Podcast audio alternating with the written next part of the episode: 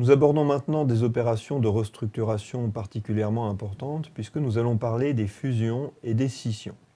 Alors ces fusions et ces scissions, en quoi est-ce qu'elles consistent? Je vais en parler avec Alain Courret, professeur comme moi à l'Université Paris 1 et avocat.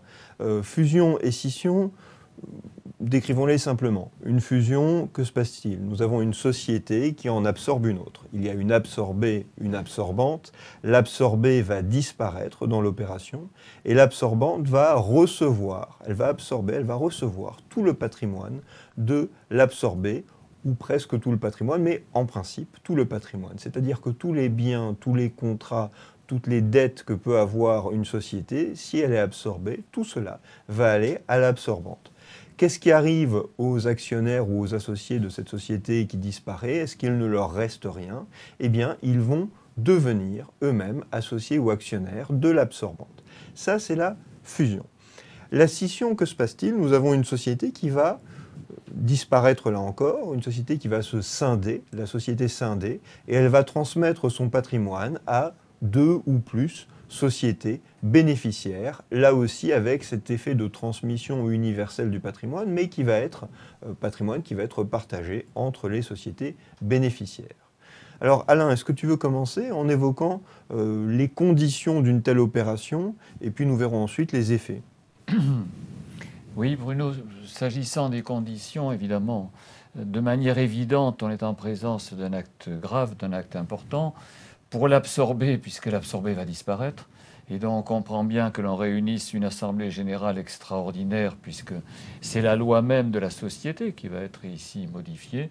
Et côté absorbante, on conçoit également le même formalisme, parce que on va accueillir un apport qui n'est pas un apport quelconque, c'est un apport qui véhicule avec lui des passifs éventuellement.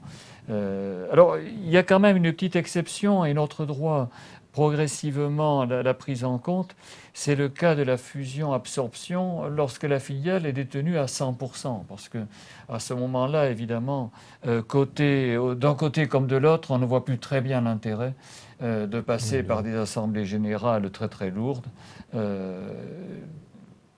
On a aussi des règles concernant la filiale à 90%, mais ce sont déjà des choses un petit peu spéciales. Alors, s'agissant de, la transmission universelle du patrimoine, je, crois que c'est vraiment la caractéristique fondamentale des opérations de fusion, de scission ou d'apport partiel d'actifs. Oui, nous n'avons pas encore parlé de l'apport partiel d'actifs euh, qui va emprunter une partie de son régime aux scissions, effectivement. oui, tout, à fait. C'est c'est une caractéristique assez extraordinaire parce que, contrairement à ce qu'on peut penser, un certain nombre de droits de la planète ignorent la transmission universelle du patrimoine. Et il faut bien comprendre ce que c'est. La transmission universelle du patrimoine, c'est d'abord la possibilité d'accueillir toute une série d'actifs qui, pour certains, sont soumis à des régimes juridiques très stricts. Et donc, si l'on n'avait pas d'effet de transmission universelle, il faudrait pour chacun de ces actifs appliquer les règles qui lui sont propres. S'il y a un bateau euh, qui appartient à la société, pourquoi pas bien, Il faudra euh, appliquer le droit maritime et les règles concernant la transmission des bateaux. Si c'est un avion, même chose. Si c'est un fonds de commerce, on a une réglementation spéciale. La transmission universelle rabote tous les régimes spéciaux. Hein, tous les biens se retrouvent transmis, transférés, sans formalisme aucun, à des exceptions près, bien entendu, comme toujours. Et donc, euh, c'est une situation extrêmement confortable. Alors, en même temps, parce qu'on voit bien que c'est un patrimoine qui va être transmis, hum, tous les passifs tous les éléments du passif vont être également transférés à la société absorbante qui va se retrouver euh, en situation éventuellement de, débitrice. Voilà, voilà le principe général. Maintenant, on devine que ce principe général résiste mal à des cas un petit peu exceptionnels. Tous les contrats sont transférés, oui, mais on sait bien qu'il y a des contrats dans lesquels euh, la considération de son co-contractant est extrêmement importante. Est-ce que je peux admettre demain que mon partenaire soit une autre société que celle avec qui j'ai signé, alors qu'il était essentiel pour moi de connaître cette structure et ses dirigeants? Donc on voit bien inévitablement notre droit est amené au cas par cas à prendre en compte des situations juridiques marquées par une très forte considération de la personne.